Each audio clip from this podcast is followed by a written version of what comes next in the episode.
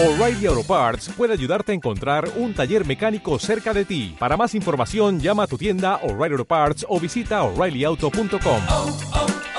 O'Reilly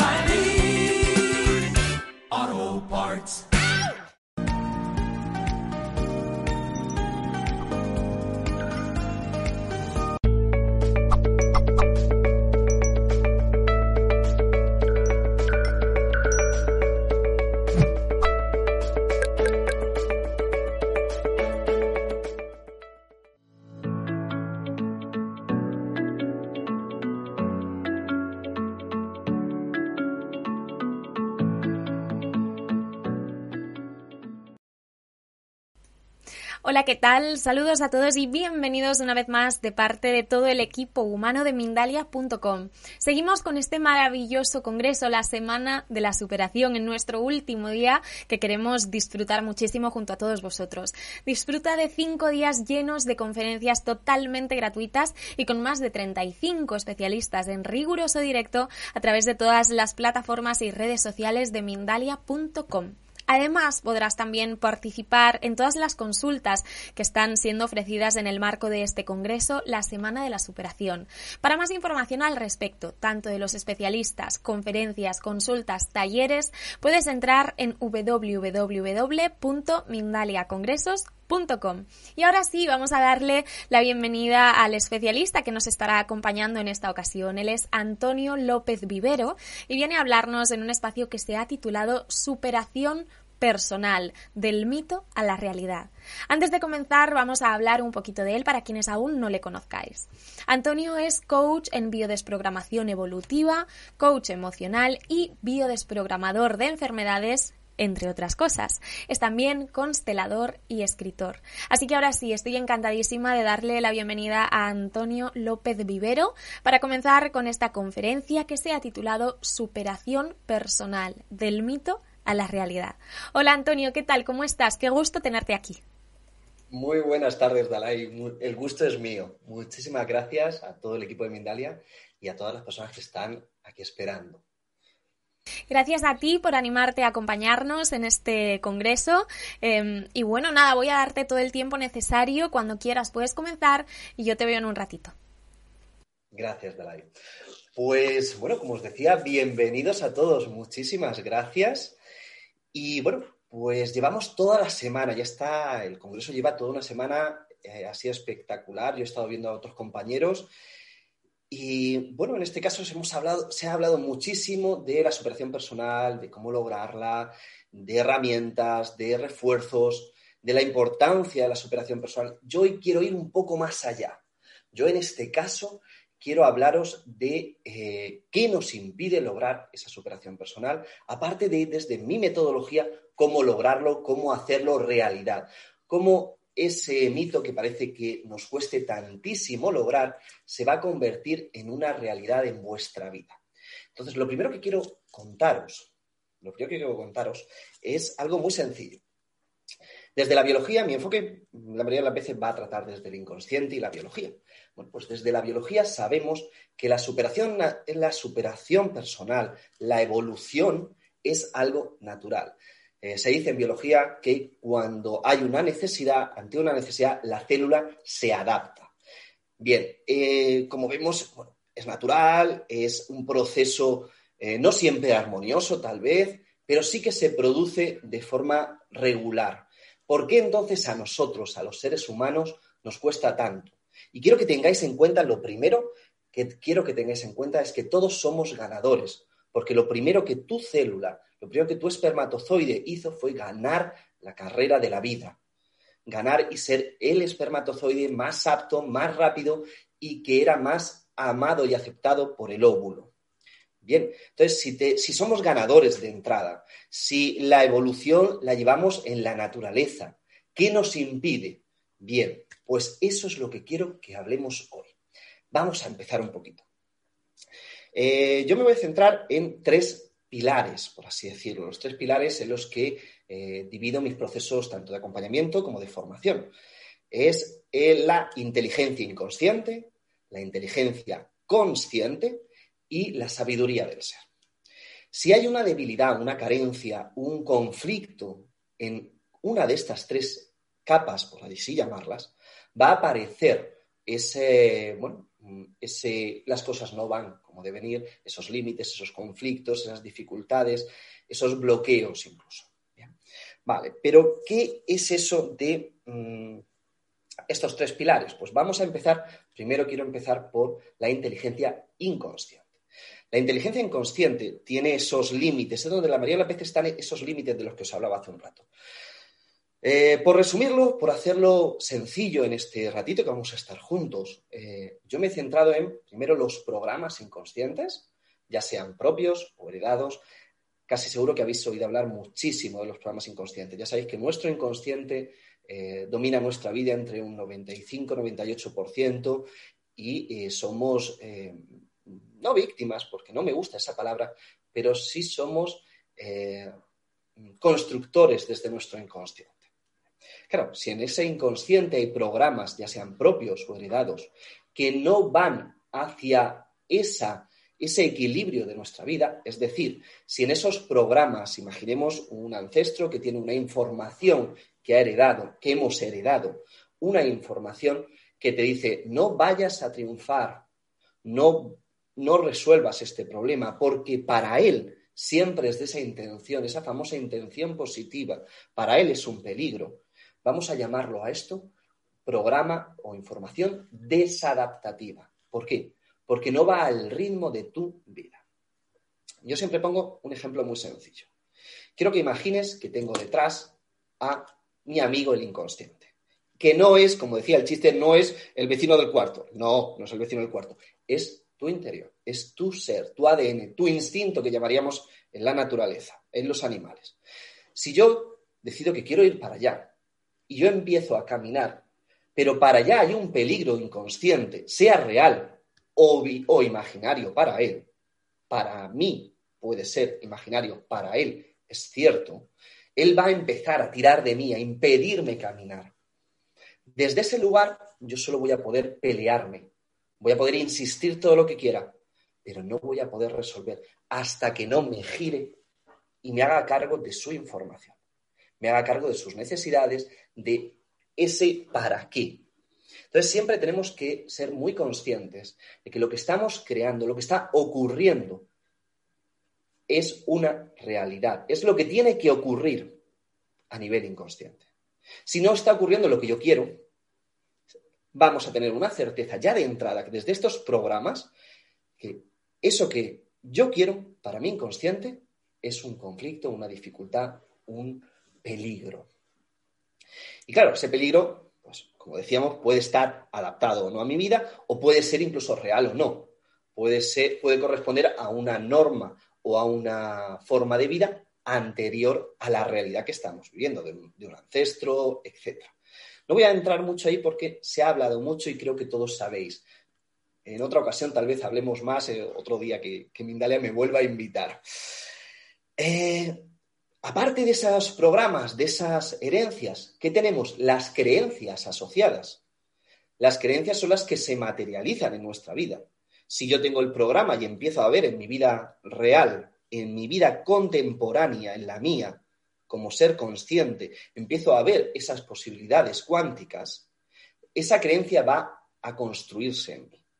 Y yo voy a vivir desde esa creencia y no voy a ser capaz de salir de ella. Es como el burrico que va con sus hociqueras y no puede mirar a otro lugar. Como ejemplo, para no entrar demasiado, os contaría, os, mejor dicho, os referiría a la, a la película de los Crots. No sé si la habéis visto, esos trogloditas, es de dibujos, es preciosa, esos trogloditas que tienen que eh, sobrevivir a, a una etapa de la evolución y tiene una serie de normas, de creencias heredadas que les impiden aceptar las nuevas, el nuevo paradigma que otro personaje les trae. Y si no se abren a eso, mueren y pierden la vida. somos a nivel real, somos, eh, funcionamos desde esas creencias, no nos salimos de ellas. Esa es la realidad de las creencias, que es algo que no cuestionamos. Por lo tanto, desde esas creencias lo importante es cuestionarlo todo, absolutamente todo. Ir comprobando cada cosita, si me sirve, si es real para mí. Y desde ese lugar construiremos. Bien, ese sería el segundo tipo de límite que estaríamos hablando. Ese segundo, en esta categoría que yo os he hecho, ese segundo espacio que nos va a impedir que logremos lo que queremos. El tercero, ¿cuál es? Pues también otros compañeros han hablado muy bien de ello, los miedos. Los miedos. Y hay dos tipos de miedos, por resumirlo mucho, hay dos tipos de miedo. El miedo directo es el miedo a lo que me ocurrió es la famosa huella de dolor. Si a mí me ha pasado algo, yo voy a tener miedo a ese acto. Imaginaros que yo llego y ahora mismo salgo de esta pantalla, me meto en vuestra, en vuestra casa y os piso el juanete del dedo gordo del pie derecho. Y vosotros diréis, es que Antonio es patoso. y ese dolor que tienes te va a mantener. Mientras tú tengas ese dolor, pues tú dices, uy, quitas el pie y te apartas para que Antonio no te vuelva a pisar. Dentro de seis meses, cuando yo vuelva a salir de esta pantalla y vuelva a entrar, bueno, fijaros que acabo de hacer una programa, acabo de programarme mí mismo para dentro de seis meses. Dalai, dentro de seis meses eh, tenéis que preparar otro congreso, ¿eh? que ya me toca. Bien, fuera de yo, como veis, trabajo mucho con el humor, aunque sea riéndome de mí mismo. Pues dentro de seis meses, Dalai me dice que sí. dentro de seis meses cuando yo vuelva a acercarme a ti, tú volverás a quitar el pie, como si te doliera, ¿verdad? Porque recuerdas ese dolor. Ese es el dolor directo. Ese es el miedo directo. Luego tenemos un segundo miedo. Es un miedo indirecto. Yo lo llamo ese... Yo lo, eh, lo refiero a esa frase de Escarlata O'Hara en, en, Lo que el viento se llevó de y jamás volveré a pasar hambre. Ese momento en el que tú juras que esto no te va a volver a pasar. Normalmente está asociado a un patrón de la adolescencia, un patrón más adulto. Suele ser más bien un programa de supervivencia, un programa mental, en el que tú dices, esto no lo voy a volver a permitir, pero sigo sin saber cómo hacerlo. Escarlata seguía sin saber cómo comer, cómo conseguir sacar adelante a toda, eh, toda la, bueno, ya no me acuerdo ni de, la, ni de la película, pero no tenía la solución, pero ella jura que no va a volver a esa etapa, a ese miedo, yo lo llamo el guardián. por ejemplo, en Gestalt y en otras disciplinas se le llama la coraza, para que vayáis eh, enfocándoos. Bien, ese guardián no tiene la solución, pero él no deja que nadie se acerque a tu huella de dolor, ni siquiera tú, porque no confía en ti. Entonces, con el guardián hay que también trabajar. Ese guardián te va a impedir en muchas ocasiones que tú accedas a la solución teniéndolo ya todo hecho, mira, Antonio, es que lo hago bien, es que eh, hago todo lo que se supone, es que ya no tengo un miedo directo, pero no funciona, no se resuelve, no avanzo. Muchas veces existe y persiste ese guardián en nosotros. Bien, ya hemos hablado de tres. Nos queda un cuarto de esa categoría, de estas categorías que yo he decidido haceros hoy. Y el cuarto son los famosos beneficios secundarios. Seguro que habréis oído hablar miles de veces de los beneficios secundarios. Los beneficios secundarios, para aquellos que no hayáis oído hablar de ellos, es algo muy sencillo. Y no quiero que seáis muy conscientes de que los beneficios secundarios no es de forma, no ocurren de forma consciente, no es una manipulación de la persona ni una manipulación del ego. Es un beneficio inconsciente ante algo que no sabemos resolver. Os voy a poner un ejemplo, un ejemplo muy real de consulta. Una persona, por ejemplo, eh, en este caso le pedí permiso, y suelo siempre pedir permiso para contar los ejemplos. Una mujer eh, maravillosa, espectacular, una, una Wonder Woman espectacular. Trabajaba, ama de casa, dos niños, un marido, felicísima, pero que no paraba, no sabía pedir ayuda. Ella lo hacía todo y además lo hacía todo perfecto. Iba siempre agotada, siempre sin tiempo. ¡Eh! tremendamente feliz. y era tremendamente feliz con eso que había decidido que era su vida. De repente va empezando a encontrar ya resistencias y empieza a bajar su carga de felicidad. Empieza a darse cuenta de que no sabe pedir ayuda, pero eh, ella sigue adelante cada día, cada vez más agotada, había más carga, le había ascendido en el trabajo, no había manera de que eh, se pudiera hacer cargo de todo. Y bueno, pues el cuerpo, en su sabiduría, la para coge, se pone malita y para. creo que es recordar que en aquella ocasión lo que le pasó es que se torció un tobillo o alguna cosa muy sencillita, algo simplemente para y descansa, amigo mío.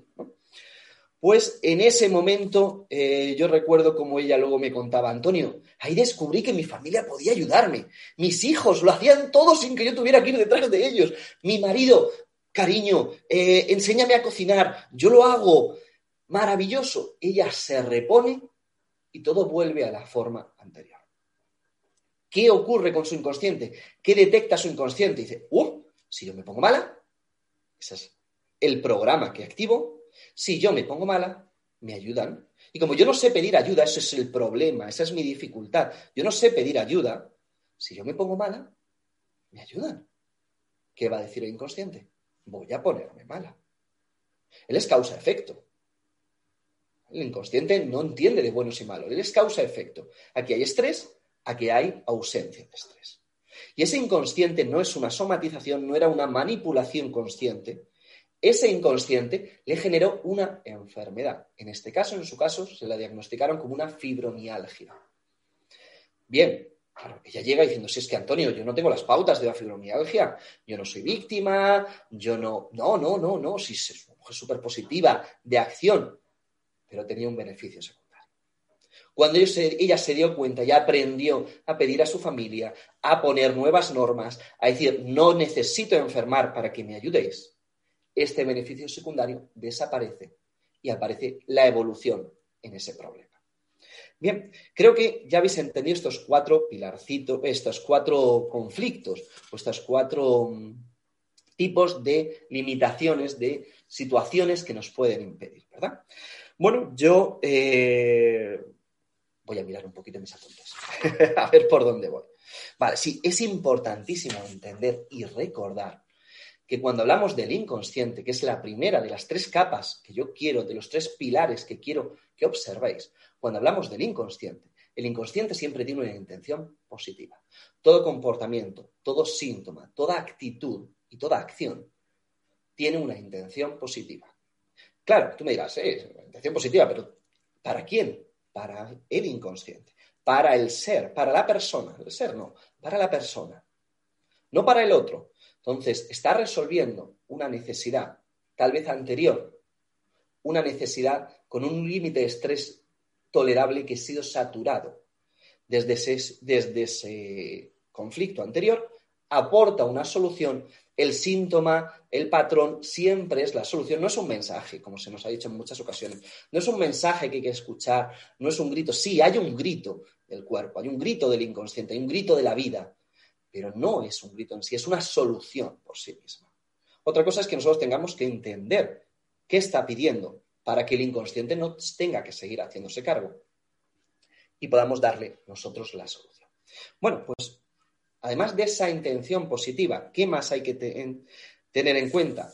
Y es que hasta que no aceptemos a este inconsciente, hasta que no aceptemos a es, esta situación, este para qué, este beneficio secundario, estos programas, hasta que no miremos a ese amigote que tenemos siempre detrás, apoyándonos, porque recordar que su función es protegerte, es ayudarte, es garantizar tu supervivencia y tu bienestar, solo que a veces falla la estrategia.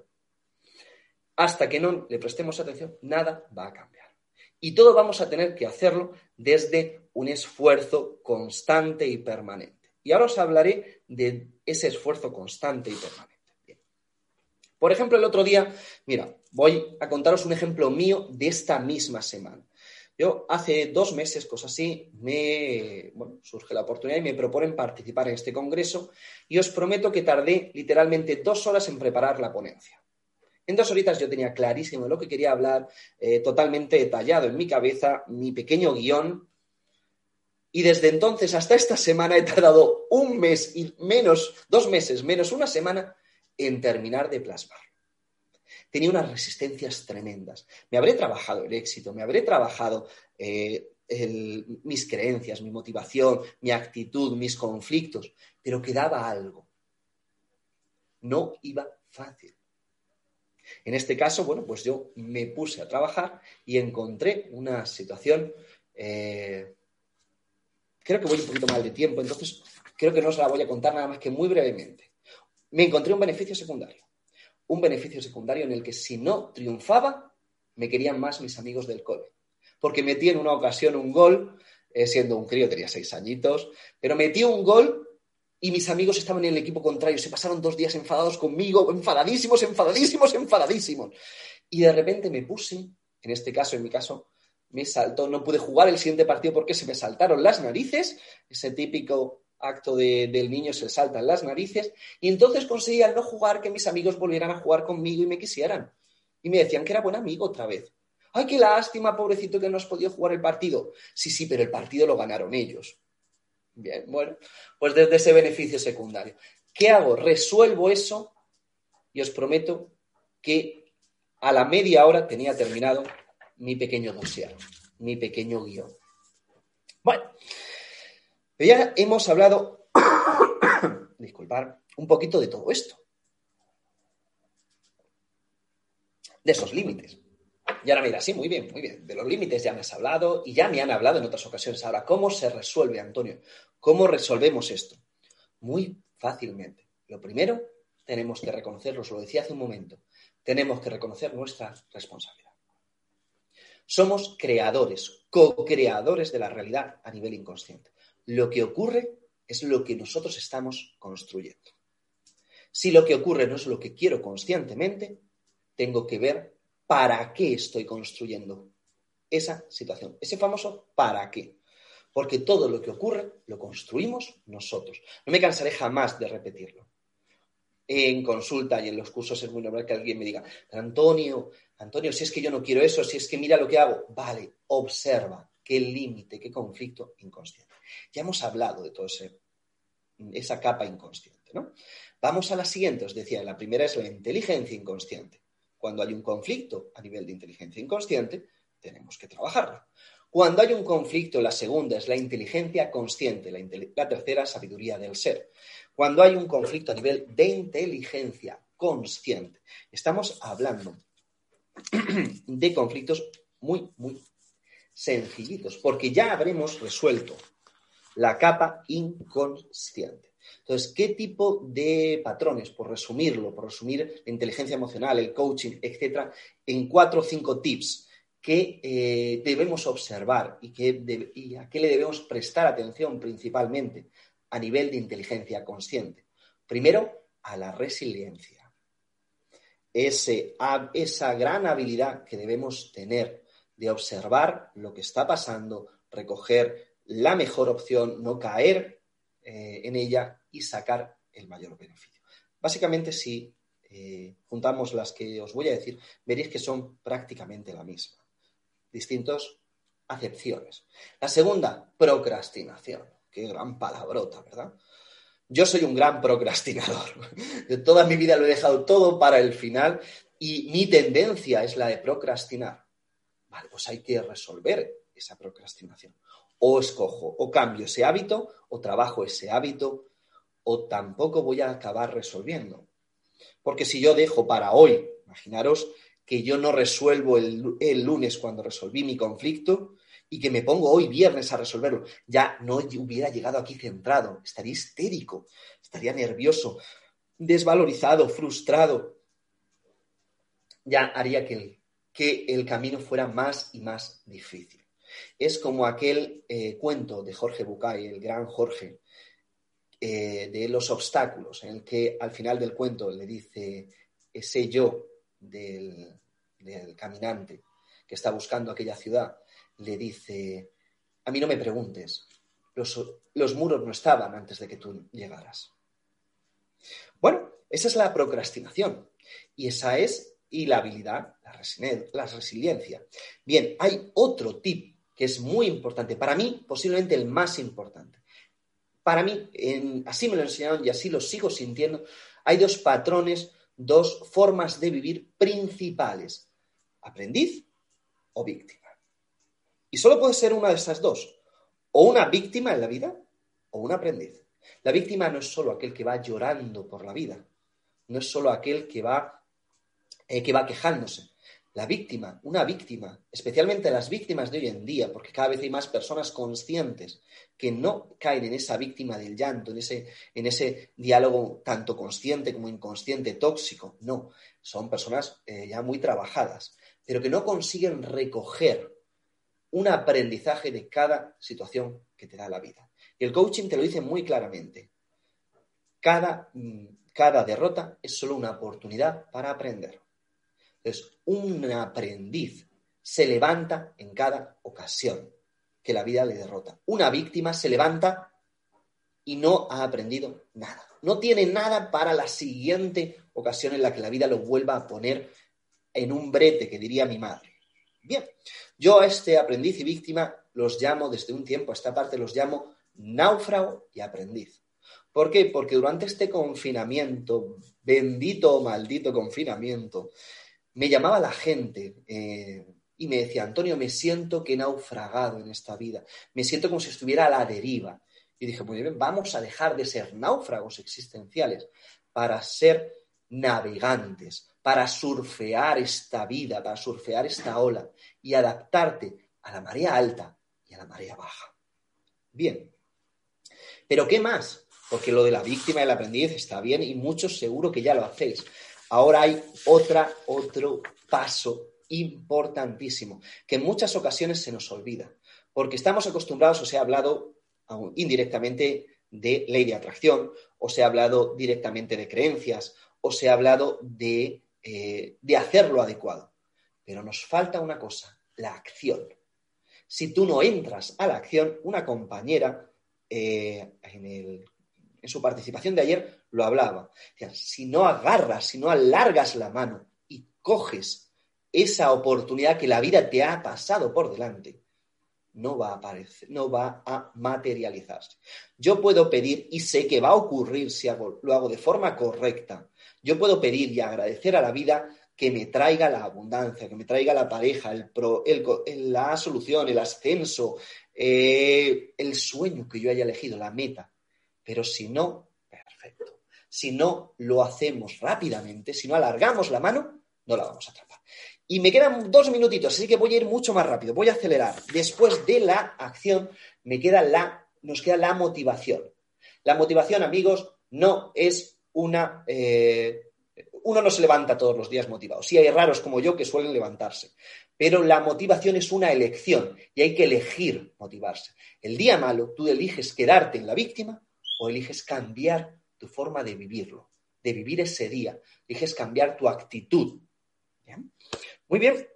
¿Qué ocurre? Que cuando hemos resuelto los conflictos inconscientes y la inteligencia consciente, aparece ya la evolución, las soluciones y aparece la sabiduría del ser. Y en ese momento os prometo que es maravilloso. Ya no necesitas hacer nada más, ya eres, lo tienes todo. Y todo rueda, todo fluye con facilidad. Porque recordar que cuando no ocurren las cosas fácilmente es porque hay un conflicto, hay un límite o hay una carencia en nuestro aprendizaje. Estamos construidos, fabricados, creados para que la vida sea fácil. Y nosotros somos los que nos ponemos esas piedras, como decía Jorge. Entonces, una ABC y ya que no me mate un ABC para acabar. ¿Cuáles serían los pasos que tenemos que dar? Para que los tengáis muy claritos, muy claritos. Primero, resolver los conflictos inconscientes. Esos límites que podamos tener en nuestro interior y que no hemos observado. Segundo paso importantísimo, esa actitud consciente, esa elección, ese hábito, cambiar nuestra forma de eh, comportarnos, es decir, traer el aprendizaje inconsciente a materializarlo en nuestro día a día. Y el tercero, el tercero muy sencillo y el más divertido, descubrir quién eres. Descubrir quién eres y eso se hace a través de la meditación y la observación. Porque recuerdo una cosa, un pájaro sabe volar y vosotros sabéis ser vosotros y sabéis conseguir cada cosa que la vida os pone, porque estáis fabricados a la medida exacta de vuestra felicidad. Gracias, Pues- Dalai, por dejarme que me extienda un poquito. Con este precioso mensaje yo creo que, que no podrías haber elegido una frase mejor para terminar tu ponencia, ¿no? Ha sido poderosa y ha sido grandiosa. Así que, mm, bueno, Te muchísimas no gracias, preparada Antonio. ¿eh? No estaba preparada, me dice Antonio. Muchísimas gracias por toda esta información, por tu entusiasmo, por esa motivación que nos contagias también a los demás. Vamos a pasar enseguida al turno de preguntas y respuestas, así que amigos, amigas, familia de Mindalia, id eh, compartiendo vuestras inquietudes con nosotros a través eh, de nuestros chats en las diferentes plataformas o también a través de mensajes de voz, que ahora en un momentito voy a poner el rótulo para que podáis ver el número de WhatsApp. Pero antes de eso me gustaría recordaros a todos y a todas que Antonio López Vivero llevará a cabo dentro del marco del Congreso La Semana de la Superación una consulta titulada Resuelve, aprende y despierta tu ser. Eh, va a enseñarte simple y fácilmente cómo cambiar la fisiología para mejorar tu vida, para aliviar, a- aliviar perdón, el sufrimiento, quitar el dolor y prosperar, cosas que nos hacen muchísima falta a todos y más aún ahora en estos tiempos que corren. Así que si resuenas con toda esta información y, y con la charla que nos ha ofrecido Antonio, puedes reservar tu plaza en www.mindaliacongresos.com. Y además también, Antonio, voy a dejarte un pequeño espacio porque me encantaría que puedas hablarnos de una formación de coaching en biodesprogramación evolutiva que sé que estás ofreciendo y que también puede resultar muy interesante para las personas que nos acompañan. Pues sí, sí. Eh, precisamente ahora, este, el mes que viene, no, el siguiente, para, para abril, iniciamos una formación de coaching en biodesprogramación. Yo hasta ahora no me había atrevido a sacarla online. En este caso ya por fin me he atrevido, me he dejado también mis miedos y va a salir, vamos a hacerla de forma online. ¿En qué consiste? Es una formación completa de un año en el que tanto vas a caminar todos tus procesos personales como aprender a acompañar a otros. Trabajamos herramientas tan importantes como la nueva medicina germánica, eh, creencias, transgeneracional, proyecto sentido, hipnosis, lenguaje no verbal, eh, coaching, por supuesto, PNL. eh, eh, he unificado en este proceso la BIOS, por supuesto, todas las BIOS, biosprogramación, bioneuroemoción y biodescodificación, y he unificado en esta, es mi, metodología, la que yo llevo practicando años, he unificado más de 20 eh, disciplinas, las que yo he ido acogiendo, como hizo, hicieron los creadores de la PNL, lo mejor de cada casa para construir el enfoque terapéutico que yo practico. Y bueno, pues en un momento dado me decidí a, enseñarlo y ya van, y ya van 7, 8 añitos con ello. Qué maravilla, pues eh, nada, vamos a seguir aportando a que Antonio pueda enseñar todos sus conocimientos. Eh, pues todas las personas que nos estén escuchando y que resuenen con esta información, que quieran apuntarse a esta formación, pueden hacerlo y encontrar todos los datos de Antonio en la descripción de este vídeo en YouTube, así que lo tenéis muy muy sencillo para contactar con él. Ahora sí, Antonio, si te parece, vamos a comenzar con ese turno de preguntas y respuestas. Eh, voy a pasarte la primera, que nos la hace Estefanía Morales Pérez a través de YouTube y desde Chile. Te dice, escuchándote, Antonio, me he dado cuenta de que tengo una creencia heredada de mis padres de sentir que hay cosas que desde niña no puedo hacer. Me criaron con ese pensamiento debido a que tenían miedo a que me sucediera algo por una discapacidad que tengo. ¿Qué podría hacer para demostrarme a mí misma que sí puedo, que sí puedo con todo? Gracias y bendiciones. ¿Cómo has dicho que se llama la, la persona? Se llama Estefanía. Soy muy malo para los nombres. Estefanía, lo primero, muchísimas gracias. Pues ya has hecho lo más difícil, Estefanía, es ser consciente. Es esa toma de conciencia. Conciencia, consciencia, en última instancia me valen las dos. Ya acabas de hacer el paso más difícil. Ahora solo hay que cambiar esa creencia y ese posible programa. Cambiar una creencia es como cambiarnos de camisa. Lo hacemos de forma continua y constante. Lo más importante, el paso más importante para cambiar una creencia es eh, cuestionarla. Entonces quiero que te permitas ahora empezar a cuestionar si eso que decían papá y mamá por amor es real o era solo su versión desde su amor y desde, como tú bien dices, su miedo. Desde ese lugar cambias la creencia y empiezas a demostrarte, a materializar en ti misma que puedes hacer cosas.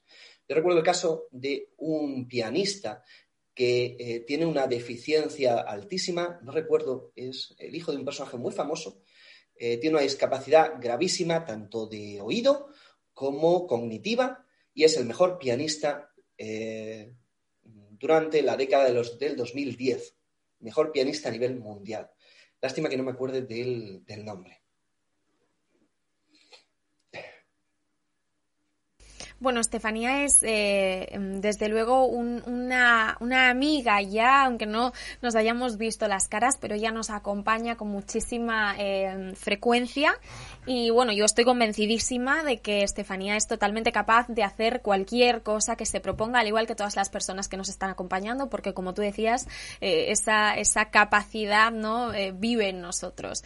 Ya por ser humanos tenemos esa, e- ese don. Así que, bueno, espero que esta respuesta haya sido de ayuda y vamos a continuar con Julieta desde España y a través de WhatsApp que te dice. ¿Cómo puedo hacer para dejar de sentir tanto las cosas?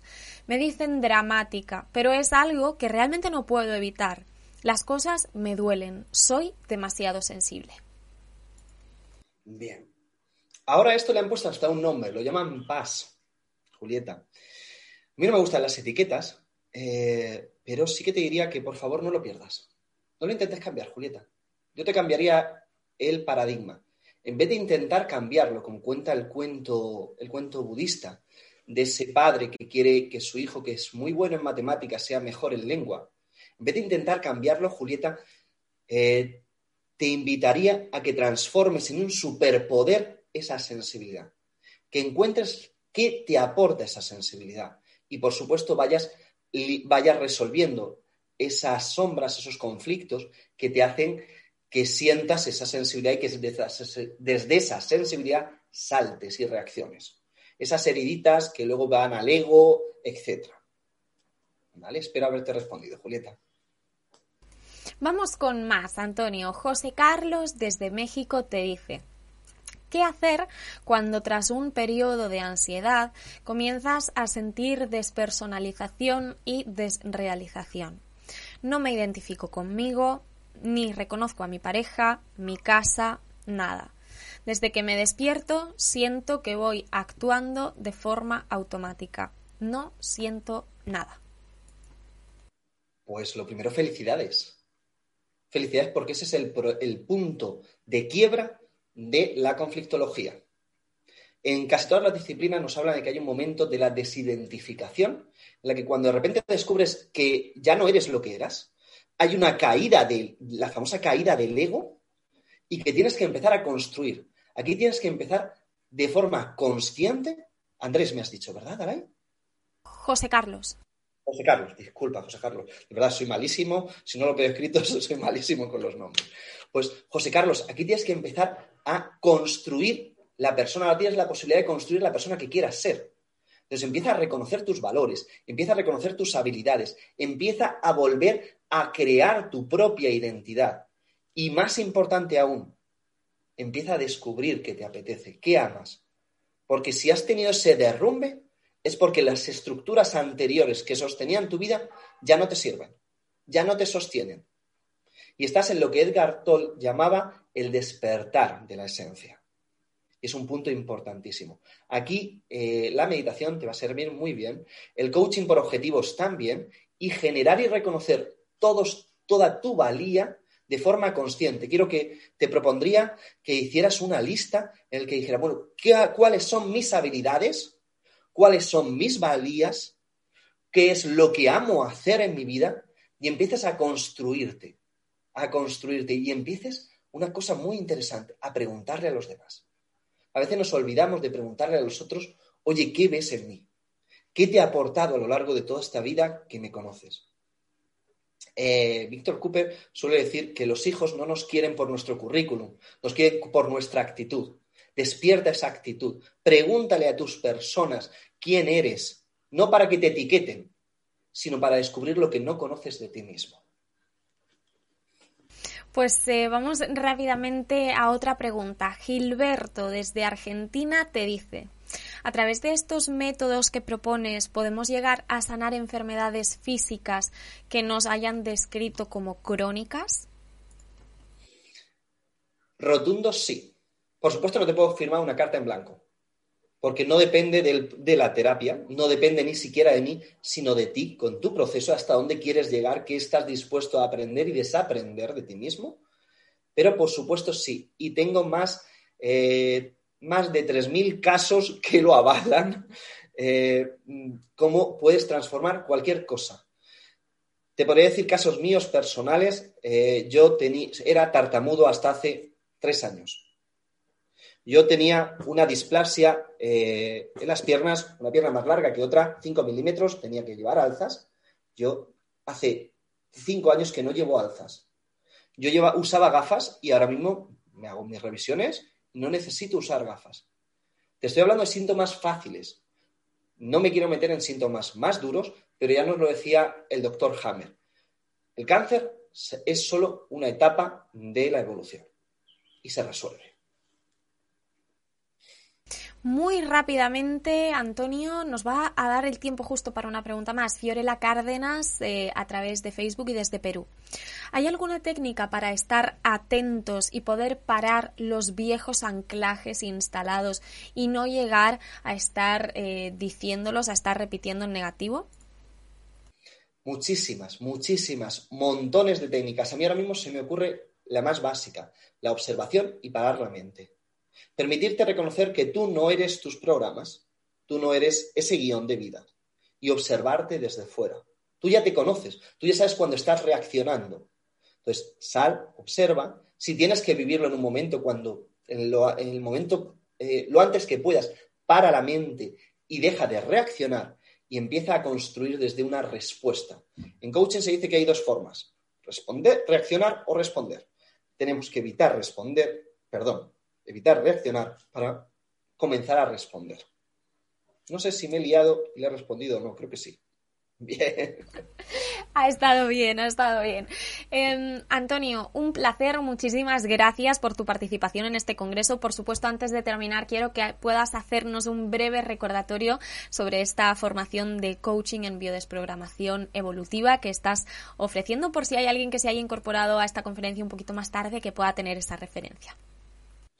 Pues la formación en biodesprogramación evolutiva, el coaching en biodesprogramación evolutiva, como decía antes, unifica eh, muchísimas disciplinas, son más de 600 horas lectivas en las que voy a estar acompañando tanto yo como otros profesionales, eh, desde herramientas muy poderosas como son la hipnosis, la PNL, el coaching, lenguaje no verbal, eh, las enseñanzas del doctor Hammer, Gestalt, sistémica, constelaciones, etcétera eh, he hablado de transgeneracional, de proyecto sentido, una- un abanico inmenso de herramientas en un enfoque muy concreto para que tú puedas resolver y acompañar a cualquier persona con casi la totalidad de la conflictología.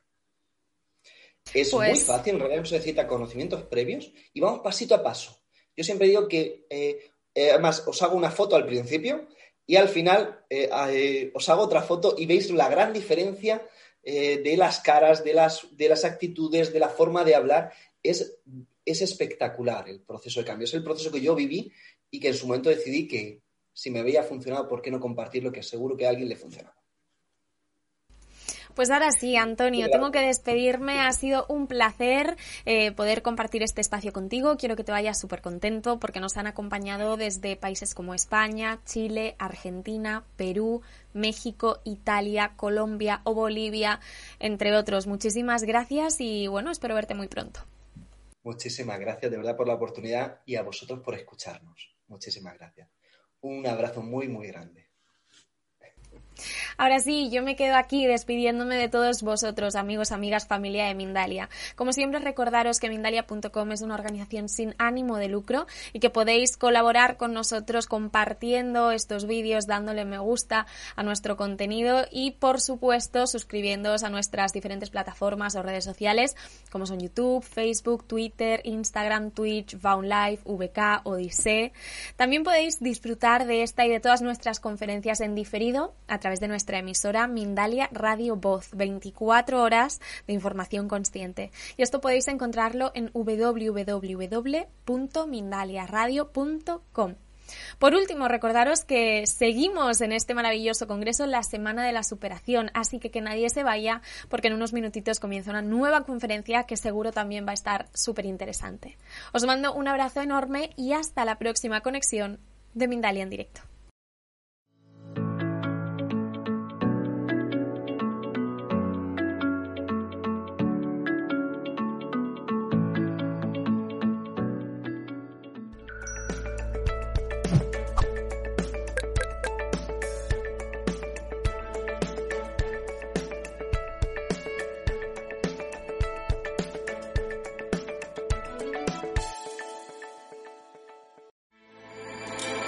With everything you have on your plate, earning your degree online seems impossible. But at Grand Canyon University, we specialize in helping you fit a master's degree in business into your busy day. Your graduation team, led by your own GCU counselor, provides you with the personal support you need to succeed. Achieve your goals with a plan and team behind you. Find your purpose at Grand Canyon University. Visit gcu.edu.